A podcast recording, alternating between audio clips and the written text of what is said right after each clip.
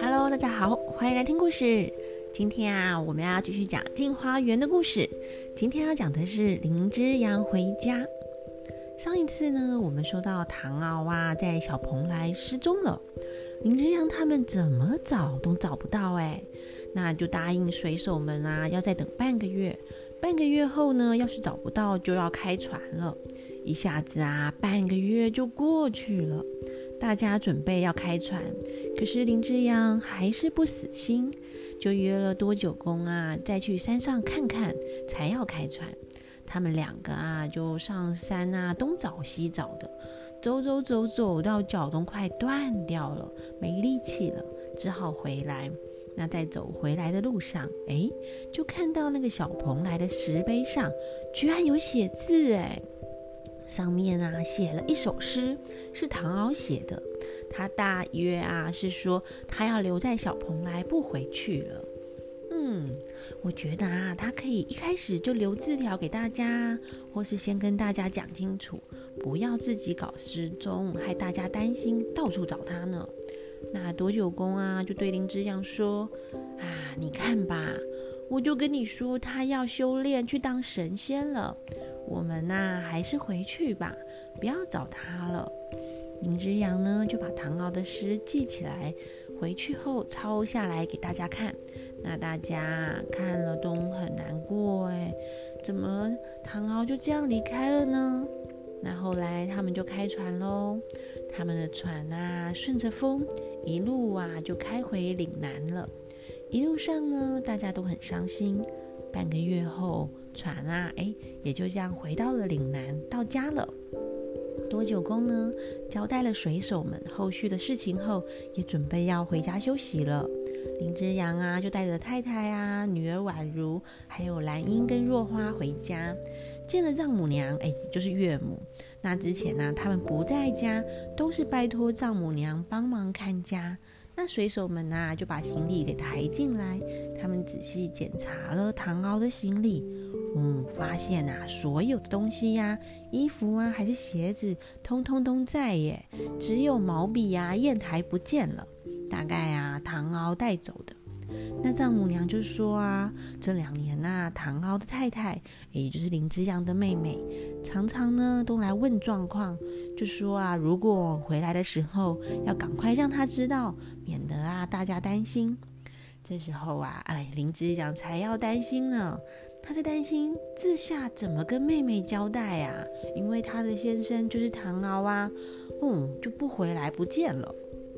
他想说，妹妹生气呀，还是小事，万一妹妹太难过生病了，这可怎么办呢？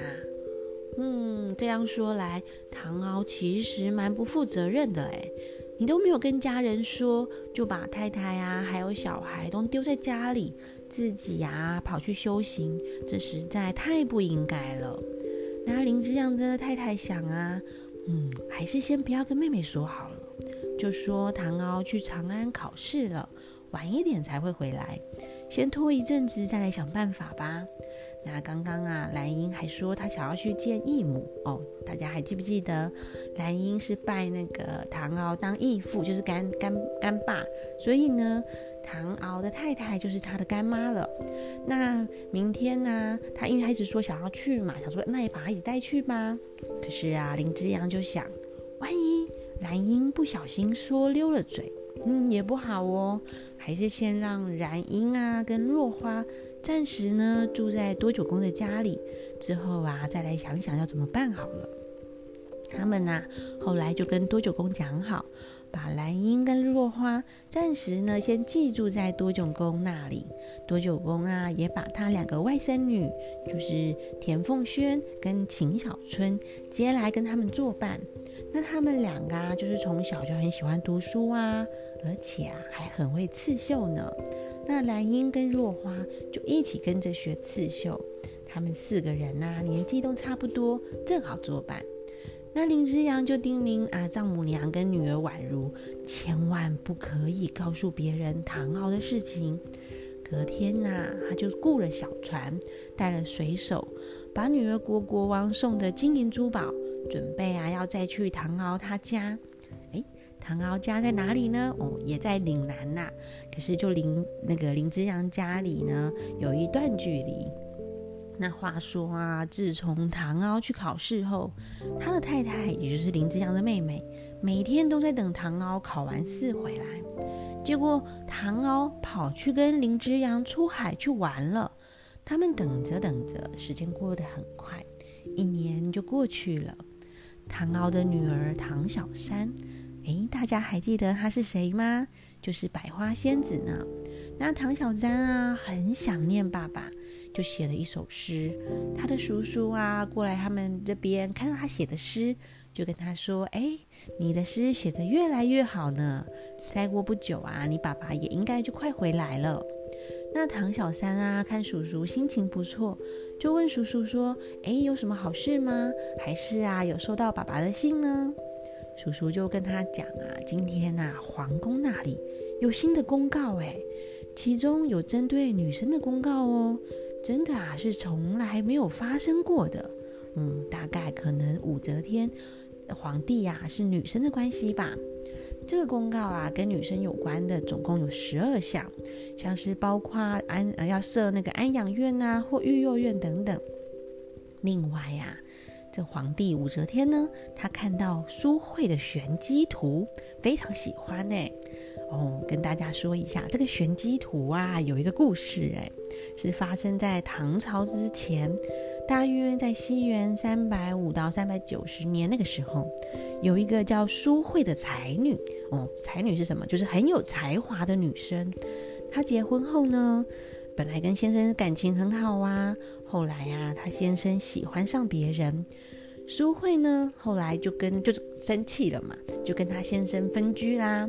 因为很想念先生，就写了八百多个字，把这些字啊刺绣哦，用刺绣的方式刺在那个布上，送给他的先生。他的先生看了之后啊，就想起他太太有多好，他们最后又和好在一起了。可是啊，这八百多个字很有趣的是，有一点像是嗯，它不只是字，就是一个一张图。然后有一点像猜谜一样，有点像是那个方块字的猜谜，不是每个人都看得懂的哦。它可以就是这样顺着念，倒着念，从下往上念，从斜上方念到斜下方，还可以跳着念。总共啊可以分成两百多首诗哎。那武则天呢看到后就觉得哇天哪，真是太有才华，太厉害了吧！还帮他写了一篇序来介绍。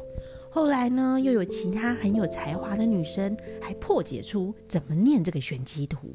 那武则天就想啊，这个天下这么大，有才华的女生这么多，不如我也来设一个专门给女生的考试吧。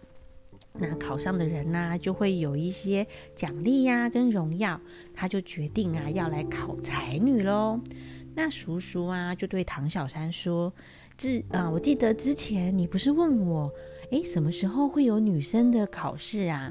没想到现在就有了耶！你这么聪明，可以去考看看啊。